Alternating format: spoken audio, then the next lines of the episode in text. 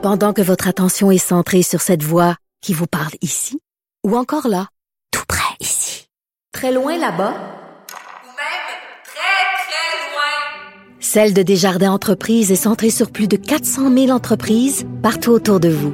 Depuis plus de 120 ans, nos équipes dédiées accompagnent les entrepreneurs d'ici à chaque étape pour qu'ils puissent rester centrés sur ce qui compte, la croissance de leur entreprise.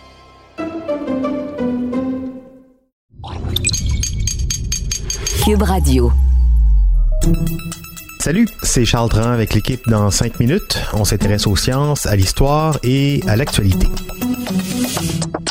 Aujourd'hui, on parle d'un petit poisson très particulier. Au début juin, c'est le temps d'un rituel bien spécial qui a lieu chaque année sur plusieurs plages de l'hémisphère nord. Des petits poissons se font rejeter en masse par la mer en pleine nuit sur les plages de l'Islande, de la Norvège, mais aussi plus près de Terre-Neuve et de la côte nord euh, ici au Québec. Ce sont les caplans de petits poissons qui mesurent entre 20 et 25 cm de long, qui font la joie des communautés locales, mais aussi d'autres animaux. Alors pourquoi euh, ces poissons roulent-ils comme ça sur les berges euh, au début de la saison chaude? Suicide collectif? Non, pas du tout. Plutôt l'inverse, en fait, c'est pour se reproduire. Félix Pedneau s'est intéressé au caplan qui vient s'échouer sur la côte nord. Et fait étonnant, c'est un poisson que nos ancêtres, les colons et les Amérindiens connaissaient bien. Ils l'utilisaient pour un tas de choses du quotidien, pas seulement pour se nourrir. Dès la fin avril et jusqu'en juillet après ça, les caplans vont s'échouer sur les plages nordiques à travers le monde. Le reste du temps, ce petit poisson-là se promène en bancs gigantesques dont on peut mesurer la taille en millions de tonnes. Quand la saison chaude approche et que, dans notre cas, les eaux du golfe du Saint-Laurent se réchauffent, mais là, les énormes bancs de caplans se séparent entre mâles et femelles. Et lorsque la nuit vient, les caplans mâles se lancent sur les plages au nord du 50e parallèle. Les femelles vont les rejoindre quelques heures plus tard, alors qu'elles sont gorgées d'œufs qui n'ont pas encore été fécondés. C'est là que les caplans mâles vont utiliser toute leur force pour se mettre à sautiller et à faire aller leur nageoire caudale pour tenter de presser comme des poires les femelles pour qu'elles évacuent leurs œufs. C'est ce phénomène-là, qui s'appelle la fraie, c'est le nom scientifique, qu'on nomme communément rouler sur la côte nord. Donc, les nuits du début d'été, les caplans roulent sur les plages de sable ou de gravier pour féconder les œufs des femelles. Une fois les œufs fécondés, puis ici on parle de 6 000 à 12 000 œufs par femelle, les caplans vont tenter de toute leur force restante de rouler avec la marée, qu'on leur souhaite assez haute, pour retourner dans le golfe du Saint-Laurent. Plusieurs caplans des mâles surtout qui ont déjà mis tant d'efforts à féconder les femelles vont mourir dans le processus. Les oiseaux de mer vont aussi en happer plusieurs et c'est aussi une tradition pour les nord-côtiers de venir les chercher sur la plage à la puisette pendant qu'ils bondissent dans tous les sens. Donc on comprend que le caplan est assez vulnérable, qu'il n'y a pas grand-chose pour se défendre, mais c'est la force du nombre qui garde l'espèce en vie.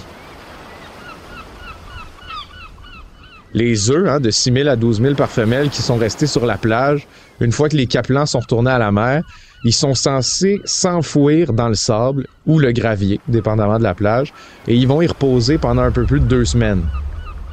Les larves vont ensuite rejoindre la mer pour se nourrir du plancton jusqu'à ce qu'après leur deuxième année de vie, ils puissent rejoindre des grands bancs de caplans pour se reproduire. En fait, dans la nature, les caplans, on les connaît mal, mais c'est un peu la proie de tout le monde. Après les oiseaux de mer, il y a aussi les phoques, puis il y a certaines baleines qui vont chasser des bancs de caplans pour se nourrir. Mais il y a plusieurs autres espèces de poissons qui se nourrissent aussi du caplan. Par exemple, on peut tracer les migrations de la morue dans les océans juste en suivant le mouvement des bancs de caplans, qui sont leur proie principale. Et du côté des humains, c'est le temps qu'on se souvienne aussi de l'utilité du caplan. À part les Japonais qui adorent leurs œufs, ben avouons que c'est pas le genre de poisson qu'on est habitué de retrouver dans notre assiette. Pourtant, sa chair ressemble à celle du hareng, donc ça doit pas être si mal. Et même qu'autrefois, chez les pêcheurs de la côte nord et de Terre-Neuve, le caplan était un genre de passe-partout en fait. On l'utilisait comme repas, comme appât pour la pêche à la morue ou la pêche au flétan. On l'utilisait même comme engrais pour la culture de pommes de terre. À ce qui paraît, c'est deux à quatre fois plus efficace qu'un engrais normal. Puis c'était la nourriture fétiche qu'on donnait aussi aux chiens et aux animaux de compagnie. Et on l'utilisait aussi pour la production de farine de poisson. Donc c'était une ressource particulièrement utile. Le caplan, c'est une ressource qui est à la base de la chaîne alimentaire et on l'utilise aujourd'hui, par contre, à l'échelle industrielle. On l'utilise, par exemple, dans les fermes piscicoles comme nourriture pour des plus gros poissons, mais aussi pour la production d'huile de poisson. Donc, vous comprenez ce que j'essaie de vous dire. Le caplan est très important et peut-être même à une échelle qu'on ne devine pas encore. C'est la proie de beaucoup d'animaux. On l'utilise, nous, à l'échelle industrielle, le caplan est donc tellement important dans la nature qu'on se met à surveiller les lieux où il vient rouler sur les plages parce que ça pourrait donner des indices aux scientifiques sur l'impact de la montée des eaux et des océans sur la faune des océans.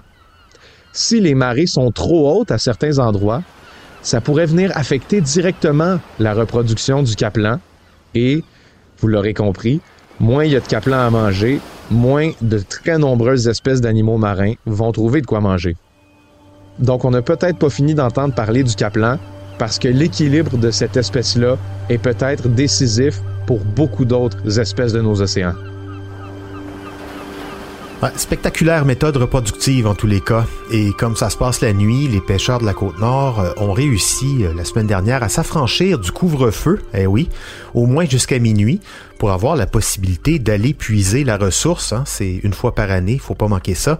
Un allègement donc du couvre-feu en réponse à l'initiative d'une citoyenne qui voulait pas voir les oiseaux marins s'accaparer tout le buffet. Merci Félix Pedneau. C'était en cinq minutes.